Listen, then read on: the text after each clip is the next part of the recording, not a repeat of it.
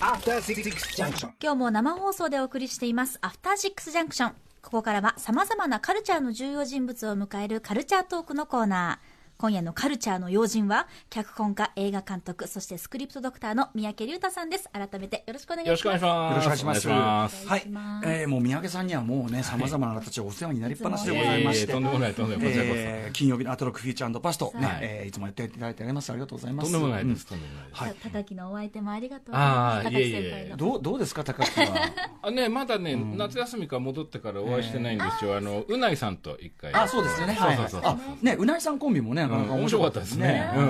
えーということで、まあ、今後ともよろしくお願いします。というこちらこそ三宅さんなんです。がよろしくお願いします。えー今夜は三宅さんの数あるライフワークの一つ、おすすめの劇場未公開映画、時間を許す限りご紹介いただきます。えっと、これなんで劇場公開しなかったんですか、えースクリプトドクターが教える未公開映画の楽しみ方、まあ、これ単行本も発売されて、この本に載ってるのも面白いですし、前回は4月3日、はい。ねえにこの企画でご紹介いただいて、僕ね、えっと、その中で、あの、レッドリーコン、えっと、ナチス侵攻阻止作戦、はいはい。ね、1942ってやつですかね、はい。ええ。あの、ロシア映画で。ですね。はい。これ面白面白いですよね。拝見したら、まあ、そのね、うん。えっと、非常にこう、まあ、あの、第二次大戦中の、はい。えーロシアと、あまあ、そロ当時のソ連、ロシアと、えーナチスのね、戦線で、でまあ、若い女の子の兵隊さんたち。まあ、暇な、暇な、その、平比較的平和な地域だからってんで、えー女の子ばっかりのその、えーチームになって、でね、その上官は、ちょっとブータれてんだけど、みたいな。そうそうそう、そこに、まあ、ナチスの精鋭部隊が来ちゃって。さあ、どううん。思いの、いや、で、それぞれのバックストーリーが一個一個こう描かれてからの、ね。そう、からのあれだったんで、いや、でもすごくちゃんとしたしっかりした戦争映画で、そうですね。見事なものでございました。あれはね、かなり昔作られた映画のリメイクらしいんですけど、元のやつもね、ほとんど内容が一緒で、もうすでに完成度がすごい高いそうなんだ。そうなんですよ。朝焼けは静かなれどっていうね、うんうんうん70年か72年かそのぐらいの古い映画なんですけどね。うんはい。ということで、まあ、あの、毎回素晴らしい映画をいっぱい紹介していえいえ、とんでもない。ははいい。ということで、今回もまた、えーどんどん時間の許す限りあ、ご。紹介いただければと思います。よろしくお願いします。わかりました。えーとですね、えーじゃあ早速行きましょうか。はいえーと、1本目はですね、えーロシアの、またロシアですけども、映画で2015年の作品で、ドラゴンという作品です。ストレートな。そうですね、かなりストレートなタイトルですね。で、これはまあ、いわゆるドラゴンが出てくるファンタジーなんですけども、ええまあ、簡単にあらすじを言うとですね、まあ、舞台は大昔のロシアのある村です。で、まあ、周りはもう広い雪原で、で、それで、しかも雪もちらほら今も降っている、まあ、そういう状況で始まります。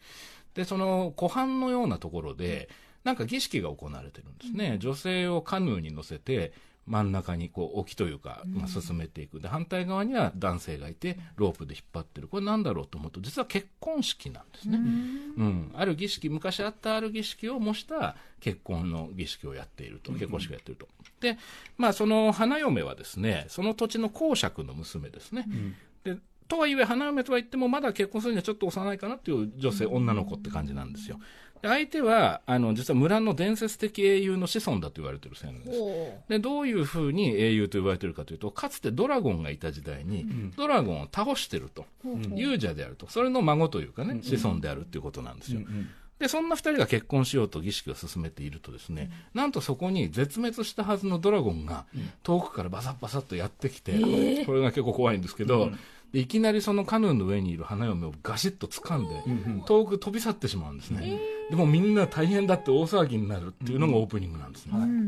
で、ここから普通だと、多分ドラゴンから花嫁を救い出すために、この勇者が立ち上がってですね、仲間と一緒に冒険の旅に出る、こう、大アドベンチャーっていう展開に、まあ普通なりますね。行ってほしい。行ってほしいですね。行かないんですよ。そこが面白いんです。よ、もうね。へー。でどうなるかっていうと、視点は、連れ去られた花嫁の方に行きます。へえ、そっちですか？そっち行くんですよ。で、そのドラゴンにどこに連れ去られるかっていうと、海の彼方のある孤島に行くんですね。で、ここで、そのドラゴンから、あの、なんか洞窟みたいなとこ落とされて、彼女はもう、助けて、誰かっつって、ここから出してって、まあ大騒ぎになる。でも全然助けなんか来ない。で、そんな時にですね、その岩の壁の向こうから若い男性の声がして、で、大丈夫か大丈夫かって言ってくるんですよ。で、ちょっと岩を外すとですね、ものすごい美青年が向こうにいて、で、食べ物とかくれるんですよ。で、ああ、この人もドラゴンにさらわれてきた囚われ人なんだなっていうふうに思うんですけど、その男性と話していくうちに、あれなんかおかしいぞと怖い怖い。いうことになってくるんです。実はこのイケメンの男性こそがドラゴンなんですよ。ドラゴンが人間のそうなんです。姿つまり、自分を連れ去ったドラゴンっていうのは、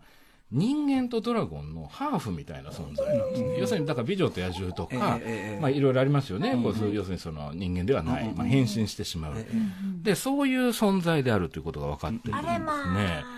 でこれちょっと変わった展開ですよね。ええそれで、えー実はその彼は非常にこう揺れてるんですね。自分がドラゴンであるっていうことと、人間らしさを持っているってことで、まあ、非常に揺れてて、あの彼女に近づこうとすると自分の野生の、まあ、だから性欲の象徴なんですけども、野生の部分が目覚めてドラゴンになってしまうから、彼女を傷つけてしまう。あうん、でそここでまあ非常に悩む。でなんでそういうことになってるかというと実は彼はその彼自身もドラゴンの子孫なんですね、勇者がドラゴンを倒したのの子孫であるように、彼自身もドラゴンの子孫である。で親の因果と言いましょうかね、そういうものからなんとか脱しようとする。もしくはそのままドラゴンとして父の後を継ぐかってところ、まあ、ちょうど揺れてるんですよ。切ないですね。切ないんですよ。でこの映画は簡単に言うとこのさらわれた少女とドラゴンの純愛物語になってるんですよ。なんだ。これは非常に珍しいですよ。結婚式の相手じゃないんですねないんですよ。それでこうあのだんだん彼女も彼のことが分かってくる。で彼も彼女のことが分かってくる、で、まあ、あの親しくなっていく。でも近づくと危険。っていう、まあ、非常にプラトニックな関係になっていくんですけども、あのこの途中でですね非常に素晴らしいシーンがあって実は両家の娘と言えば聞こえはいいんですけど彼女もちょっとわがままに育ってたりして、で実は家以外の世界を見たことがないんですよね。で旅行もしたことがない。実は初めての旅がこれなんですねこの状況なんです。で一方そのドラゴン青年もずっと父にの言われをね言言われたことを守ってその孤島に暮らして一人で今もう父もいないんで殺されてるので、彼も旅をしたことがないんですね。初めて外の世界の人と接してるっていう、まあ、そういう二人なんですよ。でだんだんだんだん親しくなってきて彼女は彼に人間らしさとは何かっていうことを教えていく、彼はこの島で生きていくにはどうしたらいいかっていうのを教えていくっていうことをしていくうちに、ふとした会話で、でもあなたはね、そう言うけど、空を自由に飛べて羨ましいわっていう話です。そしたら彼が、え？っていう、何がそんなにすごいの？って言って、そんなの風を見て、身を任せればいいだけじゃないかっていうことを言うんですよ。そした。らえ、風が見えるの？そしたら彼が、え、見えないの？って話なんだ。なんで見えないんだって。いや、人間だから見えないよって言う。そしたらいや、そんなことないよって言って、彼がその辺にあった色とりどりの花びらを集めてきて、彼女の前でファッて投げるんですよ。そうするとね、その花びらがね、こう風に乗って、こう、ふわーっとこうね、渦を巻きながら遠のいていくって言って、あ、見えるんだ風ってっていうふうに彼女が気づくとかね、そういうような形で丁寧に二人の関係をきつないでいくんですね、描いていくのね。ここ素晴らしいんですね。ただですね、こういうロマンチックな時間、素敵なんですけど、まあ当然なんですけど、こういう具合にこう、もともと敵対してた者同士が親密になると、最高に幸せな状態になった矢先にですね、あかん元いた世界の住人が良かれと思って乗り込んでくるっていうのは、まあ当然起きるわけね。美女でそうなりますよね。で、悲劇的な戦いになっていくっていう展開がお約束ですし、まあそういう展開を期待したくもなるじゃないですか。ならないんですよ。そこが面白いんですよ。そこがこの映画のいいところで。で、じゃあどうなるのかっていうことは、まあちょっとね、見ていただきたいなと思うんですけども、実は花嫁とどんなに親しくなったところで青年はどこまで行ってもやっぱり本来の血っていうのは否定できないですよね。暴力的なドラゴンの血筋であることは、まあ、そういう素性は消せない、だから危険が去ったわけじゃないです。二人の間にね、で花嫁を奪われた勇者っていうのは当然ですけど仲間を連れて妻の奪還とドラゴン退治に向かってくる、当然そうなります、じゃあひ姫は妻は花嫁は何を選択してどういうふうにこれから先生きていくのかっていうのはまあ後半のキーになるんですよね。幸せとは何か何か論なんです。ん。だからその彼が彼女によって救われていく。で、彼女も彼によって成長していく。まあそういう物語をもうこれがびっくりするぐらいがっつりとした VFX を交えて描いていくと。これはね、この VFX のレベルは相当高いですね。うん。だからハリウッドの作品にはもう負けてないぐらいのかなり迫力ある映像が出てくるんですけど、筋の進め方がハリウッド作品とやっぱちょっと違う魅力があるので、これもぜひご覧いただきたいなと思います。なんかそういう話のこうさ今我々がどうせこうなんだろうってこう定型が固まる前のなんか民話とかにあるまさにまさに。若干そういうねそうなんですもあるような。そうなんです。だから、すごくこう、懐かしい、古めかしい大きなストーリーラインがあるんですけど、実は後半で、まあ、出てくる今回の作品のある種の結論というのは、とても現代的な多様性というものを肯定するような、非常に面白い切り口で終わるんで、その辺がまたね、見応えがあるところかなこれでもさ、タイトルドラゴンでロシア映画で、で、ロシアのあのティムール・ベクマン、ベクマンベトフが制作で、で、このね、ストーリーラインだけ、最初の方だけピラッと見たら、なてか、なかなかこれ気づきませんよ気。づけしかもドラゴンがガオーって出てきて、わーってなってドーンってなる映画かと思ってそういう映画が多いからね、実際そういう、そういうドラゴンなんとかっていうのいっぱい出てるんで、くそうなんまあ、ですよ。これを掘ってくるな。いや、これ良かったですよ。あの、ぜひぜひおすすめですこ。れ気づけない、はい。ドラゴン、あ、どんじゃあどんどん行きましょう。はいえっと、はいこれはドラゴン2015は年ロシア映画。はいじゃあ。次こっち行きます、はいえーっとですねこれはチリの映画で「聖なる飼育」という作品です、えーっとこれ主人公はですね、えー12歳の女の子のタマラちゃんっていう女の子でこの子はですね最近その地元の学校に通うようになった転校生なんですね、でところがどうも他のクラスメートの子たちと少し雰囲気が違うんですね、でなんだろうなと思ってるとこの子の心の声がモノローグで入ってくるんです、でクラスメートと仲良くそれなりにやってるんだけど心の中では彼らは無知にとらわれていて生き方を知らないんだわっていうようなことを言ってるんですよ、ほもうなんか12歳の女の子にしてはちょっと大人びてるし、変わってるな、冷めた目で同級生とか教師を見てると、まあ、まるでお姫様のような感じなんです、で実はこの映画の現代はプリンセシータって言って、お姫様っていうタイトルなんですね、で実はこのタマラちゃんはですねこの学校に自宅から通ってるんではなくてあるコミュニティで暮らしてて、そこから通ってることがだんだん分かってきますでこれは自然主義というかですね、あの自然崇拝の、まあ、コミューンのようなものなんですけど、旗から見るとそれはおそらくカルト教団と呼ばれてしまうような場所なんですね。でそこにはまあ競争的なあのリーダーの中年男性がいるんですけども実はタマラちゃん最近その人からあることを言われて少し変わってきたんです。それは一体何かというとこの中年男性、まあ、つまり競争的な人ですけども、ええ。自分は年を取ってきたと。いずれこのコミューンの後継ぎが必要なんだと、でそれには聖なる男の子っていうものをね生まなければならないと、で君にはその資格があるって言われたっていう、なかなか際どい話ですね、で、えーでもタマラちゃん12歳なんですよまだ、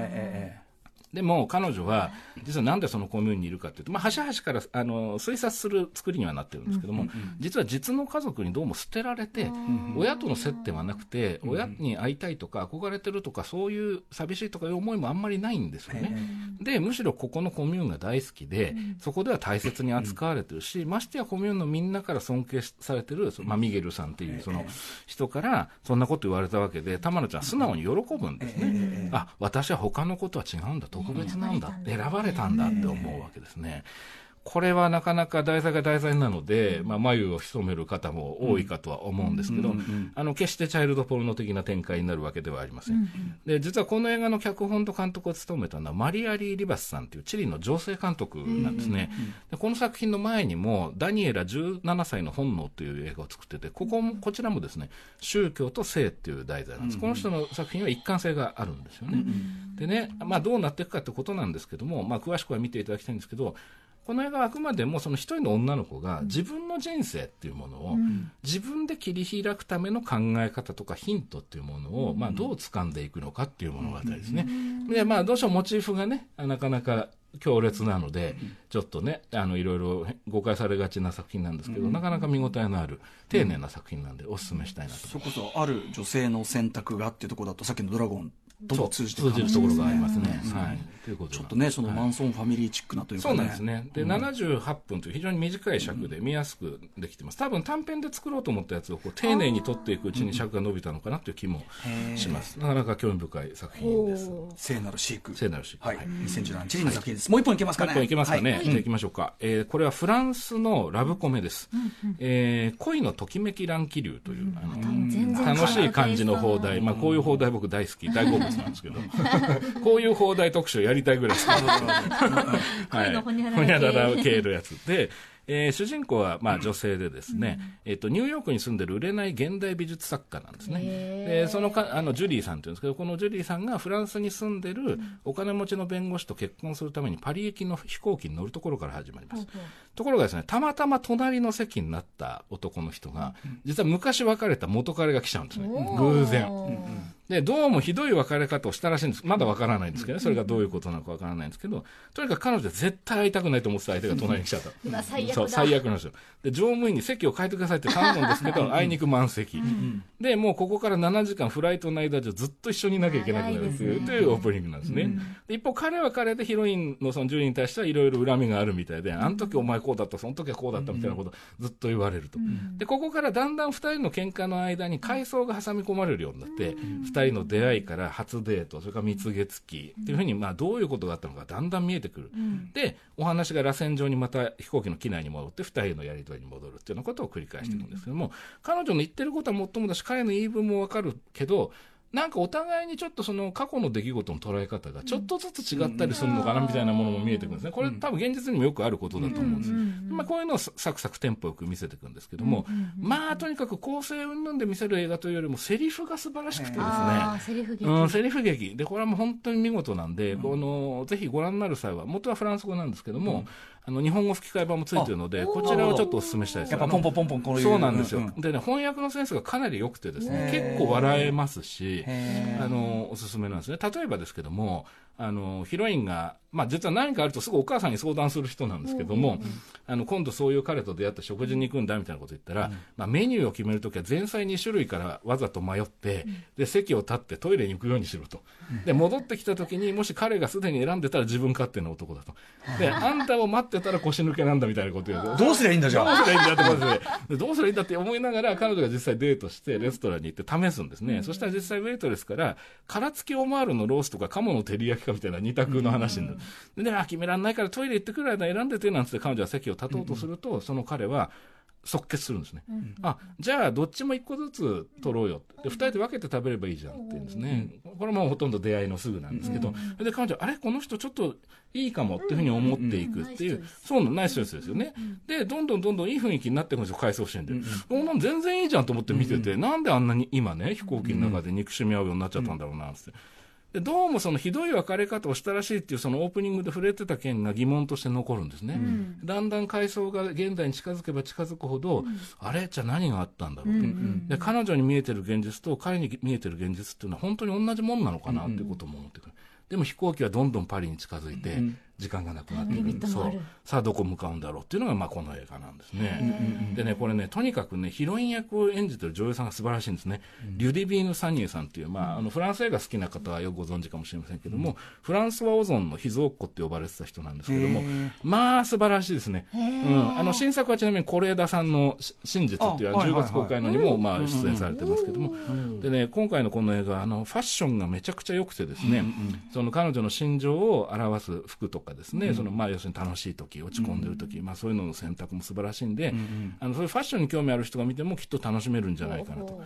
でまあ、あの撮影時にそのサニエさんは33歳ぐらいなんで大人可愛い感じっていうんですかね、まあ、そういう感じのファッションで目も楽しいという、まあ、そういうテンポのいいフランスのラブコメです。恋のときめきランキング。ランキルタイトル最高でしょ？あの あの恋のかときめきかどっちかにどっちかにしてほしいね普通はどっちかなんだけどっちかけしてますけど、ね、ときめくのかっていうね、でもまあランキルでねそういうねやっぱ飛行機の上でと。そうなんですなので、まあ、今回取り上げた3本というのは、まあ、それぞれドラゴンのファンタジーとか、カルト教団のちょっとサスペンスとか、都会的なラブコメとか、まあ、ジャンルは違うんですけど、おそらくですけどもあの、自分が所属しているコミュニティによって、こういつの間にかこれが当たり前だって、まあ、例えば彼女のお母さんの存在もだと思うんですけど、当たり前だって思ってた考え方を、自分の眼差しを手に入れて、えー行く人たちの物語っていう意味では、共通してるのかなというふうに思いましたね。で、今回これを選んだ理由っていうのは、やっぱりその未公開映画を探す旅っていうのの醍醐味は、はい。やっぱいつの間にか当たり前と思わされていたこの大きなね、あのー流れのその価値観っていうのと違う視点に触れることで新しい価値を自分のものにするきっかけにもなるんじゃないかなと。まあそんな思いがあって、ちょっとジャンルは違うんですけど、共通項のあるものを選んでご紹介させていただきました。いやーすごいすごい。拍手しちゃった。拍手された。いやー、見事なもんですし、もちろんですね、カイスプレゼンも素晴らしいし、あとやっぱりその、なんていうか、この選択眼というか、何度も、前も同じこと聞きましたけど、外れもあるんですよね。あります。いっぱいあるんですよ。いっぱいあります。むしろ基本外れ論が多いと思う。ね、だからそれがあるからこそ我々はそのある意味いいとこ、ね上上積みをいただいてるわけだからありがたいことです。はいわーい。はいえー、ということで三宅さんいつもありがとうございます。えーえっとお知らせ事などありますか？えっとまあ、先ほどご紹介いただきましたけども、あのこれ、なんで劇場公開しなかったんですかっていう本が、あの成文堂振興社から出てまして、未公開がこういうふうに見ていくと楽しいよっていうヒントになるような話もさせていただいているので、もしよろしければお読みください。はい。はい、えー、ということで三宅さん次回、えー、アトロックフューチャーパストご出演は、えっ、と来週16日金曜日の予定となっております。またすぐえ来ます。ー はい、いつもお世話になってます。三宅さんありがとうございました。ありがとうございましたありがとうございました。すごい尺もぴったり、さすがです。本